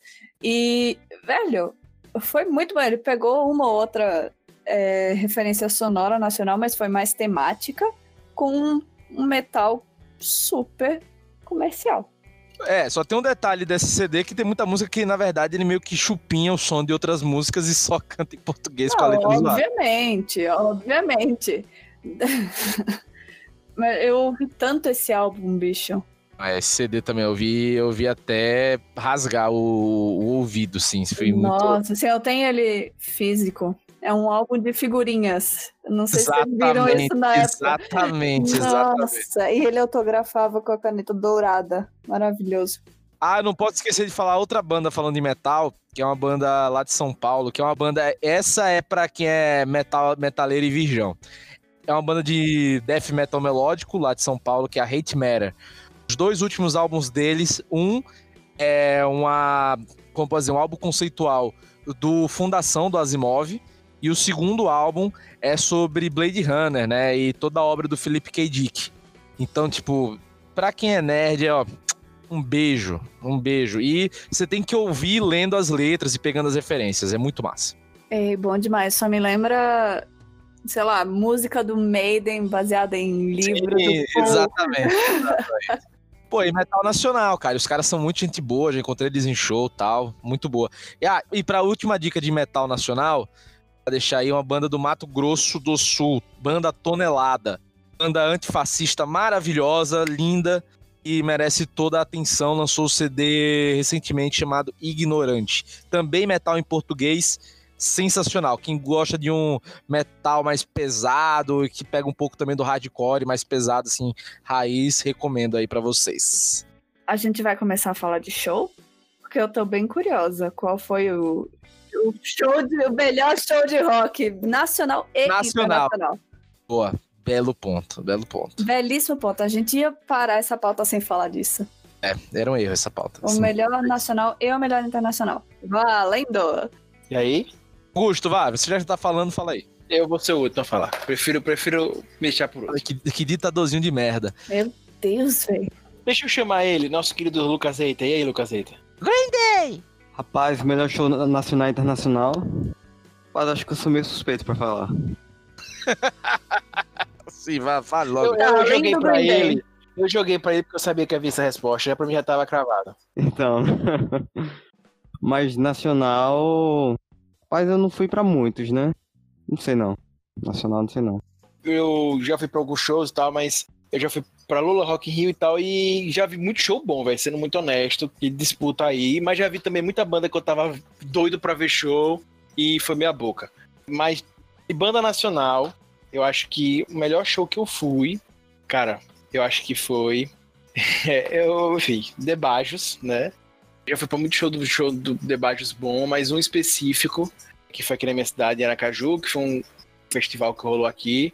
Foi um festival feito pelos próprios músicos, em protesto na época, mas foi um festival incrível, que foi tipo num ponto turístico aqui da cidade, na Orla. E foi um festival muito Eu bom. lembro desse show. Foi incrível, assim, foi Cara, esse festival foi foda pelo seguinte, o que aconteceu? Vale exatamente, Augusto. Foi sobre, foi a greve dos músicos, né, do sindicato dos músicos e o Bajos Foi isso tocou. mesmo, isso mesmo, isso mesmo. E aí a prefeitura desligou a luz, só que os caras estavam com gerador, velho. Então no meio do show de Bajos faltou luz no principal ponto foi turístico da aula porque a prefeitura mandou acabar. Aí, velho, só os caras não estavam preparados se tinha um gerador, velho. Então, tipo, ficou o Bajos tocando só ali com a luz, a galera pirando, brother. Foi crazy esse show, foi muito bom. E faltou, faltou, além de faltar isso, choveu, foi uma doideira, velho, Foi, mas foi doideira. foi um show incrível do Bajos que eu vi, mas também faço uma menção honrosa aonde Charlie Brown Jr., que eu também fui aqui na cidade, que foi um show pra, pra segundo ele na época, Chorão falou, pra mais de 40 mil pessoas na praia, foi uma coisa assim linda na praia. Foi meu e tava- aniversário. Exatamente. Eu lembro E desse. ele botou uma pista de skate, inclusive, no palco. Foi assim, surreal. É, eu sei que esse número de pessoas até para outras cidades é mais comum, mas para Aracaju é tipo o, o incrível, né? Surreal. E pra show internacional, velho, pra mim também eu vou falar dois. Né? Um foi do Pearl Jam, que eu fui no Lola. Né? Foi incrível, eu gostei muito do show, pra mim foi, foi muito bom.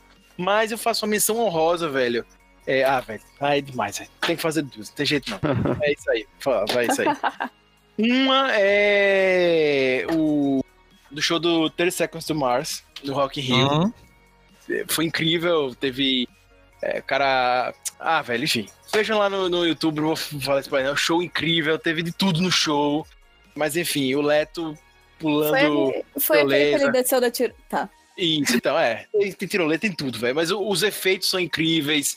É, Eu tava lá, eu assisti, foi incrível e foi top demais. Assim, os efeitos lá são os 3D, estão incríveis, as danças são incríveis, a coreografia. É muito bom show, a, a, a voz é perfeita, enfim, velho. Uma experiência. Eu sinto que 30 Seconds to Mars é uma banda feita pra ao vivo. Eu acho que o álbum deles nunca dá uma, dá- nunca dá uma dimensão certa, assim, que ao Ah, vivo é que que a é banda assim, né? realmente se É. revela. O 30 Seconds parece uma dessas, e outra que eu imagino que seja bem assim, aí se é bom ou não pro gosto de cada um, aí é muito pessoal, mas tipo, uma banda que eu vejo muito assim é o Imagine Dragons. Muito provavelmente, banda de arena. É muito banda de Que pra arena. mim é o Jota Quest Internacional, mas enfim. É, eu já ouvi muitos CDs, eu já ouvi muito Imagine Dragons, gente. Muito, muito, muito. Eu tenho CD, comprei e tal, mas enjoei Claro que assim, você ouvia muito, você ficava entrando no LOL, pô, tinha que ouvir isso Não, antes do obrigatoriamente. LOL, antes do LOL. Inclusive, a música que eu mais gosto dele é uma música que pouca gente conhece e tal, é que, enfim, O hipster. é o hipster. Mas assim, um show que eu fui, gente, que eu queria fazer uma menção super honrosa, assim, que foi um show que eu não tava esperando nada, que é uma banda que eu gosto, mas não amo e tal. Mas foi assim, incrível, foi o melhor show do Lola que eu fui, inclusive mais do que o Pearl Jam, foi de Kaiser Chiefs. Cara, Ah, que show foi incrível. lendário, velho. Foi lendário. É, show lendário, assim, do Kaiser Chiefs, Lola 2012. Incrível, assim, velho, perfeito. Mas eu queria só 2013. falar. 2013, desculpe. Só queria fazer uma, uma menção rosa também, me entupindo aqui, mas assim, Ó, meu irmão, eu fui pra um show que eu esperava muito pra dizer assim: ah, você só gosta de banda que você gosta. Óbvio que show de banda que você gosta, você vai gostar, mas não. Eu sou fã de John Mayer, fui pro show dele no Rock in Rio, fui assim, com expectativa lá em cima, que eu sou tipo fanzaço, eu, eu ouço é, há mais de 10 anos, consumo tudo dele, adoro, até essa fase mais pop dele eu gosto.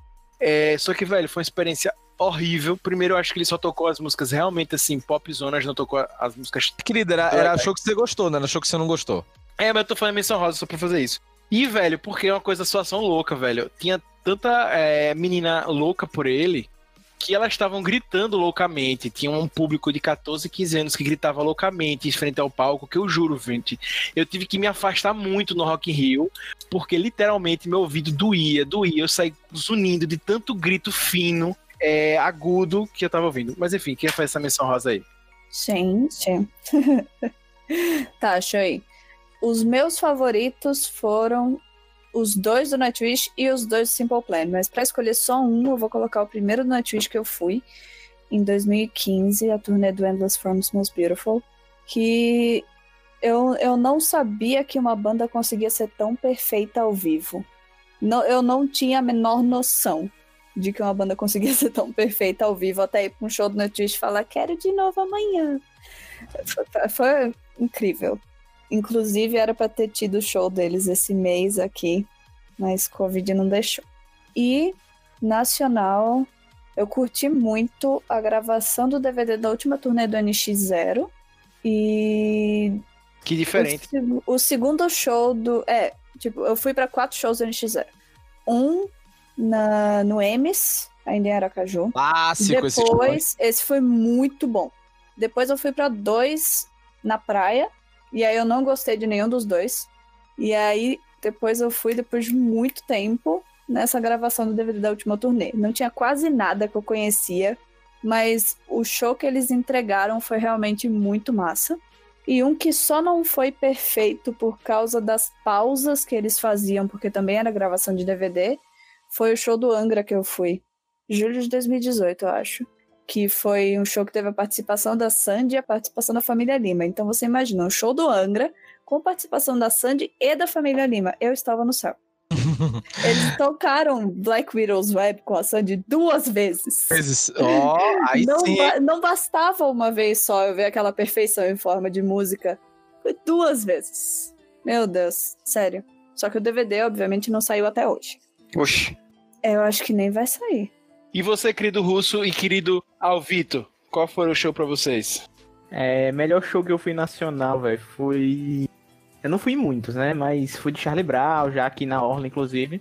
Mas o que me marcou, assim, foi é, um show de Berto Gesker, do Engenheiros da Havaí, que eu fui lá no teatro da UFPE, lá em Recife. Fantástico show, velho. Tocou tudo que eu queria, é, não faltou nada, assim, e foi a primeira vez que eu vi quase que um ídolo meu ali ao vivo, né? E ele o... tocou Greta? Ele tocou Greta? Não, né? Porque. E como é que ele tocou tudo aquilo que você queria, pô? Você só quer ouvir Greta, pô. Então, se, se ele não tivesse tocado na...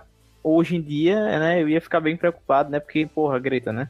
Mas naquela época foi sensacional o show, velho.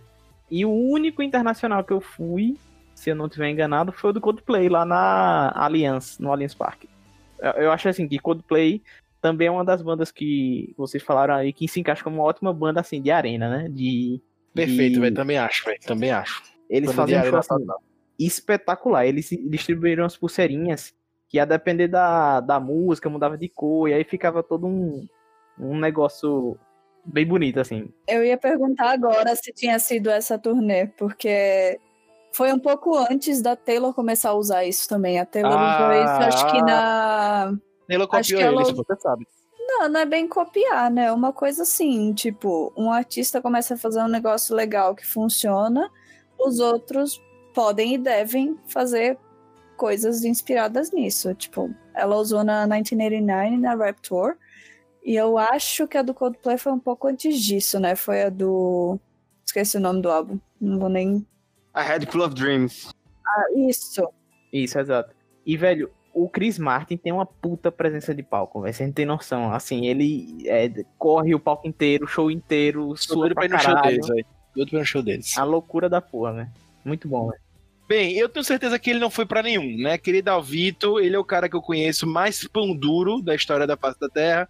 E se ele tiver ido para algum show, ter saído de casa, eu já, já vou ficar assustado. E aí, Alvito? Bom, vamos lá. Primeiramente, é, pão duro não. Eu só sou um burguês safado, como todo mundo aqui nesse cast. Então não tenho, não tenho orçamento para ver shows internacionais. Mas tem um show fantástico que eu fui aqui. Para quem não conhece Aracaju, um show fantástico, numa casa de show fantástica chamada Subúrbia, no show de CPM 22. Foi um show até recente. 2018, se eu não me engano. E com direito a rodinha punk. Foi acústico, não foi? Ou não? Não, foi bagaceira. Foi bagaceira. Foi um show fantástico, com rodinha, com. Enfim, eu, eu sou um roqueiro órfão. Na verdade, tenho poucas experiências de rock. Queria ter muito mais, infelizmente não moro em São Paulo. Hashtag manda ingresso, manda ingresso, né, Vitor? Hashtag manda, manda mimos. E os mimos, por favor, que sejam shows depois do coronavírus, tá? Mas, assim, eu, eu, eu choraria se eu fosse para um show de Five Finger Death Punch. Se eu, Já eu choraria. Já fui, é incrível. É, Eu não vou, eu não Aquele vou nem, festival, oi, nossa, Momento, galera paia. Eu não quero nem continuar falando, porque eu sei que Dona Jéssica e seu Roberto irão ficar falando aqui que já foram para vários e que não sei o quê. Então, mas aí que Se tá, é porque vocês a gente querem. mora em São Paulo. É, querendo ou não, nada chega em Aracaju de bandas internacionais que a gente gosta, hoje em dia, pelo menos, né? Teve uma época que chegava a antes da gente nascer. Mas é, é muito diferente. Mesmo quem não é um burguês safado aqui, de vez em quando consegue ir para shows. Vale lembrar que o ex-vocalista do Iron Maiden, Blaze Bailey, tocava aqui direto. Vira e mexe tava aqui aquela Verdade, porra. verdade. Só aqui pra pagar pra ver ele cantar também, né? Galera, é, só falta você, né, Rob Teles? Yes. Cara, show nacional, eu acho que eu vou chover no molhado, acho que eu vou falar o que eu já falei do Project 46. Era uma banda que eu acompanhava desde moleque, quando eles me adicionaram no Orkut pra divulgar a banda, e eu comecei ouvindo lá tal. Então, assim, tipo, bem emocionante quando eu vi pela primeira vez em 2016, eles ao vivo. E, cara, o meu show internacional favorito não vai ser do Bullet, tá? Pra surpresa aí da galera de geral. Meu show favorito internacional ocorreu, sabe onde é o Vitor? Aracaju, no Tchê. Nosso querido Tchê. Já Foi o show da banda canadense School Fush. Imaginei, super imaginei. Minha nossa. Cara, uma banda de speed metal canadense. Eu não conhecia quase nada. Comecei a Eu ouvir perdi esse show. dias antes. E, cara, primeiro que, tipo assim, eu, eu fui na quarta-feira, o show era na quinta, né? Eu fui na quarta-feira tomar um ano Tchê. Só tinha eu, os caras da banda, velho. Os caras da banda ali comendo, pô, trocando ideia e tal. No outro dia, tirei foto. E aí, no outro dia, eu fui no show, velho. Bicho, energia, assim. O Tchê, pra quem não sabe, é tipo, cara, é um mini inferninho, assim, aqui na Caju. Quente pra caralho, bebida bem mais ou menos, tal, condições precárias pra qualquer show. Imagina um show internacional. Só que, velho, School Fush, velho, pô, ninguém conhece essa porra. Então, assim, foi um show, tipo, os caras. Cara, eu me senti, tipo, no inferninho de Los Angeles, ouvindo uma banda de metal, farofa. Cara, me senti ali, velho. Puta, foi foda. E aí quebrou o microfone no meio do show e os caras improvisaram um solo com um guitarrista em cima do outro tocando e, e a galera, pô, foi, cara, foi assim, foi uma experiência Cara, foi muito raiz e foi uma experiência de rock and roll. Foi uma experiência de rock and roll. Tanto que eles vieram dois anos depois de novo para Caju, numa nova turnê, mas não foi a mesma coisa. Foi muito mais coxinha, foi em outro lugar, tal, não sei o que. Então foi muito frustrante até. Mas os caras sempre uma simpatia. Saía, eles, eles antes do show, eles falavam com quem tava na, na fila pra entrar, tal. O cara, os, a galera mó gente boa. Aliás, excelente banda, recomendo muito. Os caras tocam demais. Pra mim foi o melhor show que eu fui. E acho que foi o primeiro show assim de metal internacional que eu fui.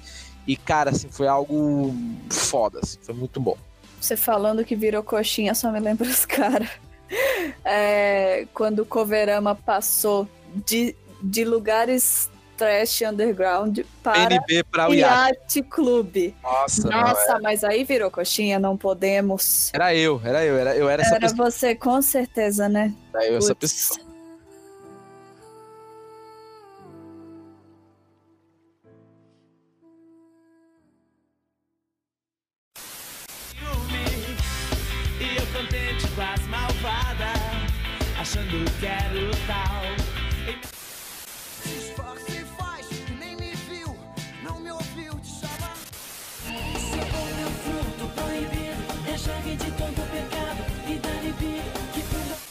Pensando nesse cenário geral, a gente trouxe aqui uma retrospectiva, né, dos anos todos do rock brasileiro. Mas uma- um- eu acho que um dos grandes momentos aí, ícones que a gente falou aqui, foi do Fresh, do NX0 e até chegar ali também no, no Restart Cine, que foi o movimento do, dos emos e depois do Coloridos e etc. Vocês veem que no Brasil hoje, a gente vai comentar também isso já na parte internacional e tal, mas vocês veem que, tipo, no Brasil morreu, morreu, qualquer outro movimento de rock não surgiu mais também, depois do emo e do rock colorido? Movimento não. Movimento não vi surgir nenhum, não. Agora, É, concordo com Jéssica nisso. aparecem algumas bandas isoladas que você pensa, opa, mas me parece ser cada uma numa vibe muito diferente. Tipo, sei lá, citar Taco de Golfe e Far From Alaska. São Mas, duas tipo, coisas. indie, indie, vocês não acham que pegou a galera, não? Como... Aí, meu que já comentou isso também na, na parte internacional, mas falando de Brasil, 100% Brasil agora. É, o indie pegou no Brasil? Então, tem essas bandas meio indies, assim, por exemplo, Vivendo do Ócio, né? Far From Alaska. Acho que o Suricato tem uma pegada meio indie também. Pô, o Suricato pra mim é super indie, verdade. Baixos. Então, Baixo já, já achou coisa mais tradicional. Tem outra banda que surgiu no Superstar, velho. Não me lembro o nome. Malta. Não, porra. Ah, Scalene, Scalene, Super- Scalene, isso. Scalene é legal. Scalene é legal. Mas eu acho que o indie no Brasil pegou esse hipster, indie, pá. Não sei, cara, eu não sei. Não é, não é que pegou. Eu não sei se pegou, cara. Eu acho que, na verdade, é, ficou nichado, né? Tipo, pra quem é do nicho, tem muita banda boa no Brasil. Tem muita banda boa, cara. Tem muita banda legal em qualquer estilo. Você queira de rock. recebeu, uma que recebeu muito destaque, etc e tal, inclusive nesses meios alternativos, foi o Terno. né? o Terno ganhou destaque aí como melhor CD, acho que foi 2016, 2017, não me lembro bem. Terno ganhou muito e tal. Falando em NX0, o NX0 inclusive tem um, um CD, que é o, o Norte, que é bem indie, assim, é bem inspirado em Arctic Monkeys, dá pra ver uma referência ali. Esse eu não ouvi. É, então, esse foi o último, foi o da turnê que eu fui. Ele é bem, bem diferente, mas não achei ruim, não. Achei bem interessante. Só realmente, para uma pessoa que vive o, o álbum agora, o álbum agora, pra mim, assim, é, é a obra-prima do NX0 e também é o que eu tenho na cabeça quando me lembro deles. Pra passar pra ouvir o Norte é uma mudança muito grande. É tipo Linkin Park quem pulou Minutes to Midnight ouviu Meteora, depois ouviu A Thousand Suns, aí fica meio o que que tá acontecendo por aqui? Tipo isso. É, tipo, eu acho que tem uma pegada bem AM ali, bem umas referências a, a um indie, assim, internacional nele. Sim. Mas, cara, tem muita banda boa no Brasil, velho. Se você pegar lançamentos dos últimos anos, tem, como, eu- como falei, só do Nordeste a gente vê uma porrada de banda, assim. Só do Nordeste, se pegar Sul, Sudeste e tal. E independentes dos gêneros, vão ter muitas coisas massas pra você ir acompanhando, entendeu?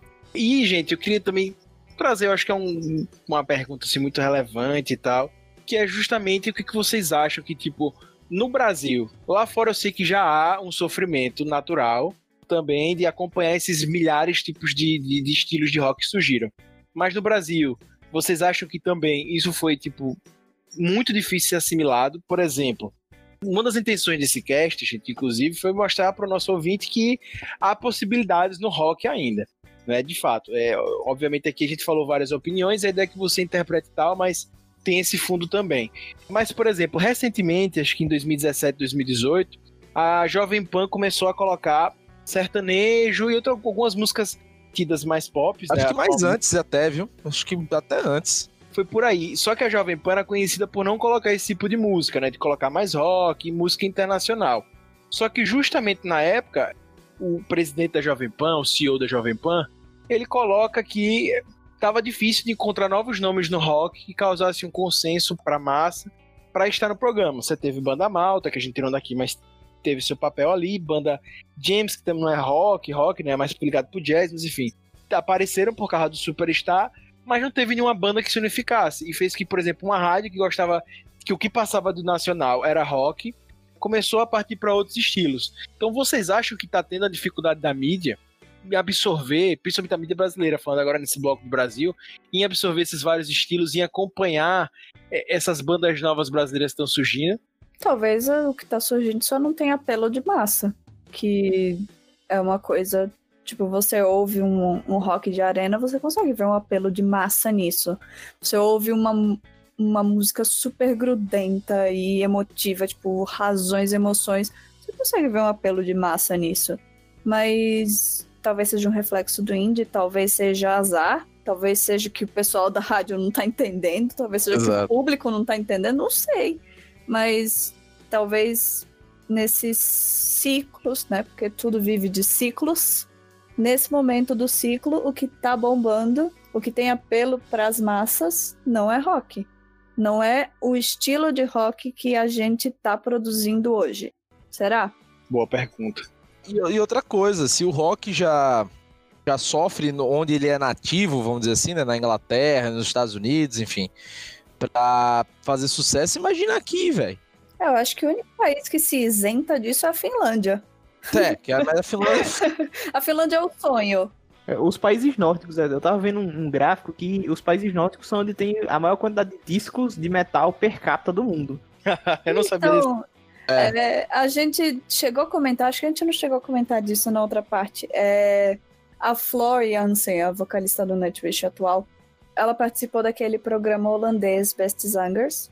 Eu até fiz um texto na época, mas enfim, resumindo bem, é um programa que participam sete cantores holandeses dos mais variados nichos. E em sete, oito episódios eles cantam homenagens uns para os outros, seja músicas que o outro gravou, músicas que o outro escreveu, músicas que o outro curtia quando criança, músicas que incentivaram a seguir carreira na música, sim, e- essas coisas.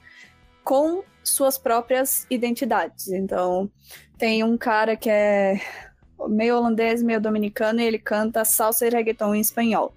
A Flor pegou uma música dele, de salsa, e transformou num rock, cantando em espanhol.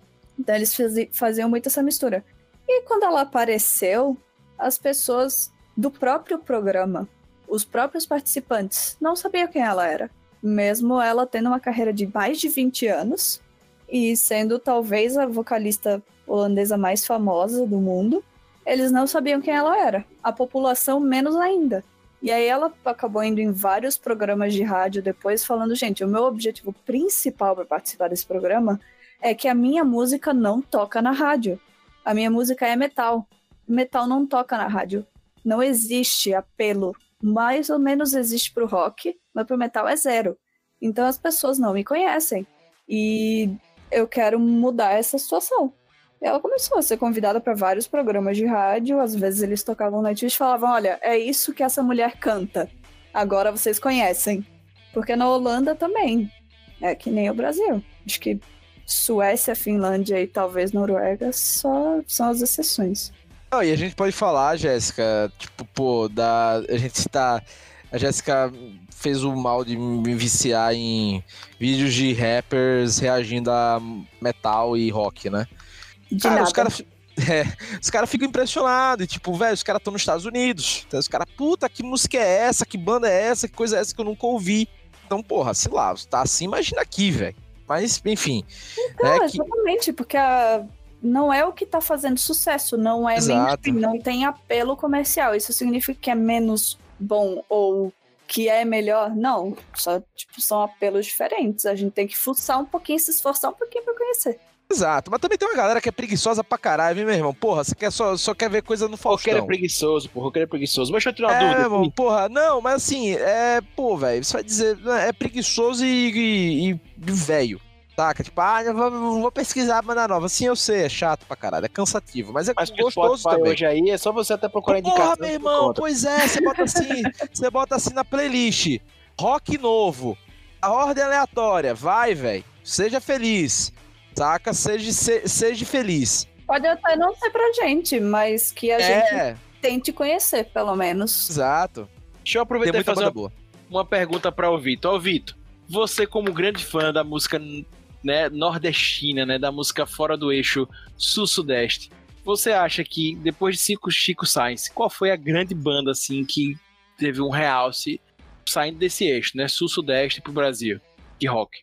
Cara, você agora botou um impedimento forte, que é alguma banda ter uma, ter uma relevância semelhante à de Chico Science. Eu, eu custa dizer que depois de Chico Science, essa um- uma banda que, que tenha feito tanto, que tenha sido tanto relevante quanto Chico Science não exista é, no eixo norte e nordeste. Eu acho que, assim, sim, eu sou conhecido como o tiozão daqui, é, inclusive, a, a carapuça serviu, agora que Rob Teles falou, e sim é uma merda ficar procurando bandas novas. Então eu espero as pessoas me indicarem bandas novas. Mas eu, eu custo a dizer, apesar de eu não realmente não acompanhar muita coisa recente, é, viver de indicações e me apaixonar pelas indicações, mas custa dizer que, que não existiu é, alguém que tivesse uma relevância tão grande, fosse tão importante como o Chico Sainz depois de sua morte. É, então, eu, eu vou dizer assim, eu não sei se relevante musicalmente foi, né? Mas eu, inclusive, acho que foi maior em termos de sucesso que Chico Sainz, é Pete, que é baiana e tal, e sempre defendeu essa também, essa. O regionalismo, ela tem um bairrismo dela também, assim, ela meio defende e tal. Mas eu não sei se ela é tão relevante em termos musicais e de influência, porque Chico Sainz, inclusive, ele tem um estilo ali, né, que, que desenvolve junto com ele, começa ali, e Chico Sainz e Nação Zumbi, não importa falar Nação Zumbi, que a Nação Zumbi continua até hoje, inclusive. Mas eu acho que Pete, não sei vocês. O que, que vocês acham? Cara, Pitty eu acho é que tudo. música. ah, É, eu acho que Pete fez mais sucesso comercial, até porque Chico Sainz foi muito curto e tal.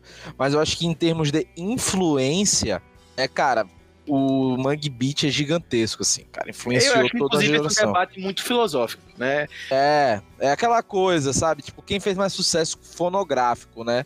Mas eu acho que em termos de influência do que permanece e tal, eu acho que Chico Sainz foi algo algo primoroso, assim. É gigante, é gigante. Até hoje, quem para pra ouvir assim, até mesmo gringo, etc. Até porque foi mais inovador, né? Eu acho que a, a Foi sempre a inovador, foi sempre inovador. é, eu acho que a Pitty foi era mais padrão em termos de rock and roll, assim. Ela não trouxe algo inovador, saca? Mas Nos últimos álbuns. É, talvez nos últimos álbuns. Vocês ouviram os últimos? não, cara, como eu disse, eu vi, eu vi o que chegou. Eu não era fã da, da Pitty, tá ligado? O último álbum assim, da Pete que eu ouvi e gostei muito foi o do Circo, o do Circo Voador, viu? O Circo Voador. Nossa, os Sete Vidas tem uma música chamada Serpente, que foi até single. E, a- e eu lembro que eu e meu amigo ficamos muito surpresos porque tinha sido single, porque ela é muito diferente. Tinha, tinha um coro diferente, tinha umas influências diferentes. E a gente pensou, caramba, que massa que a Pete tá indo pra esse caminho. E aí no Matriz que ela inovou de vez, misturou um monte de influências e convidados e a Pete tá indo pra um caminho bem interessante. É, inclusive ela teve um projeto muito diferente, que foi o Agridoce, né? Que aí sim eu já vejo coisas diferentes, é, é- é- é realmente assim, mais. É é mais aleatório, inclusive, né? Eu gosto do Agridoce, inclusive na época fez um sucessaço. Eles pararam depois, a Pete e o Martin, eu acho, acho que é isso, o Pete e Martin, que eles fizeram na época. Depois não fizeram mais, acho que eles tiveram alguma coisa que fizeram em 2017, por aí recentemente, mas também não foram muito pra frente, não. Mas era, era legal. Bem, galera, bem, galera, eu só queria, pra finalizar aqui, né, este momento, pegar de vocês assim, é, pegando os anos 2000, esse sucesso aí, pegando em homenagem ao Alvito, Pra não dizer que a gente não. A gente vai pra parte das indicações já já, viu, galera? A indicação já vai ser diferente. Mas só pra pegar essa parte brasileira, porque inclusive eu vejo que a gente comentou aqui, mas tá uma carência muito grande no rock brasileiro, as pessoas precisam conhecer mais, abraçar mais. Tem, como eu disse, tem um público alternativo ainda que pega e tal, mas enfim, falta massificar mais artistas brasileiros, do rock principalmente. Aí eu queria ouvir de vocês, para o ouvinte, que talvez seja uma coisa comum, mas independentemente de época, certo? Anos 60, anos 70, anos 80, anos 90, anos, eh, anos 2000, enfim, qual ano que for. Uma banda assim, só para deixar de curiosidade, pesquise mais aí, brasileira, sabe? Pra galera. Não é um ouça tal música, não é ouça tal CD, é pesquise mais aí que talvez a galera pode, pode vir a curtir só pra dar esse gostinho de bandas brasileiras aí. Beleza? Querido Rob Teles, e você? Qual uma banda que você acha que uma pessoa pode ouvir, pesquisar mais aí, brasileira? Cara, a minha é, é uma banda que tem partes em Sergipe e que eu vi que lançou em 2016 o álbum, mas só tem dois álbuns, enfim, que a gente já falou. Sarina. Sarina é muito bom. O primeiro CD deles, de 2014, tá no Spotify, o primeiro e o segundo dos CDs. Bom pra caralho. É, pesquisa mais aí sobre o Sarina, beleza? Alvito, e você? Cara, eu vou, vou deixar aqui como uma banda que eu já citei e que é muito legal, uns caras que mandam um rock muito legal também. É o Gato Negro, que é uma banda de Arapiraca, interior de Alagoas. Os caras mandam um som muito legal. Não quero dar spoiler, então pesquisa mais aí sobre os caras, vocês não vão se arrepender. Puxa mais aí, beleza. Querido Russo, e aí, seu momento puxa mais aí. Puxa mais aí a banda chamada Pouca Vogal, que é formada por Duca Lendecker, que é do Cidadão Ken, e Humberto Gesser, que foi do Engenheiros do Havaí. Banda fantástica. Pouca Vogal. Muito boa. Eu vou dar uma, uma banda padrão, mas que a gente fala muito, mas eu, né, puxa mais aí, que é o Bajos. Gente, que banda massa. Se você não teve a oportunidade de ouvir ainda, é, é uma banda muito legal. Eu gostava mais, principalmente dos dois primeiros CDs, quando eram os dois, principalmente, o baterista e o guitarrista, mas continua muito boa. O som deles é, cara, som bem legal. Dê uma oportunidade, puxa mais aí. Gilbert, É, Eu não sei indicar nada cult, não, na verdade. Não Tudo que eu ia indicar, eu sinto que as pessoas já conhecem horrores. O que eu posso dizer que é menos conhecido é Taco de Golfe, que eu também ouço pouco, mas das bandas novas que eu tô conhecendo é a que eu achei mais interessante. É de Sergipe, é math rock, até onde eu sei. E os caras mandam muito bem. Estão direto aqui em São Paulo fazendo show também. São os amigos de uns amigos, porque era Caju. E é isso. Até agora taco de puxa gol. mais aí. Querido hater, e você? Rapaz, pra quem é mais novo e tá ouvindo aqui o Puxadinho Cast, eu vou indicar pra puxar mais aí Charlie Brown, que pra mim Eu é, sabia, eu sabia. Ele, ele demorou, mas eu sabia que era. Sério? É, Eu pra mim é sabia. a melhor banda de rock do Brasil. Alguém não conhece Charlie Brown direito? Vai ver que tem um novinho, né? Um geração Z aí, né? Ele é Ouvindo hater, ele é hater, ele é hater. Preguiçoso. Mas pra mim a melhor banda de rock brasileira é Charlie Brown Jr. Bem, galera, vamos agora pro momento mais legal do cast, as indicações. Valeu.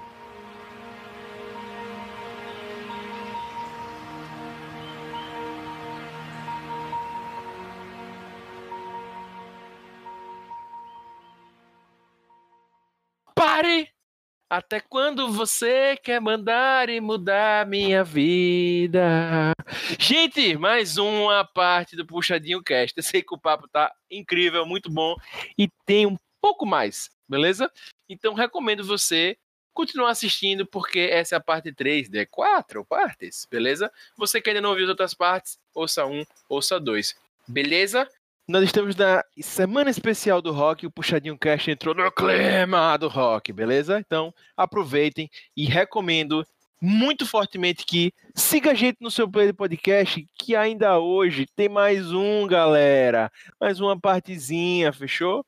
Um podcast, gente, de certeza não era suficiente para falar de um tema que a gente tanto amava, que é rock and roll. Vai, vai, vai, vai, vai, vai, ouve outro.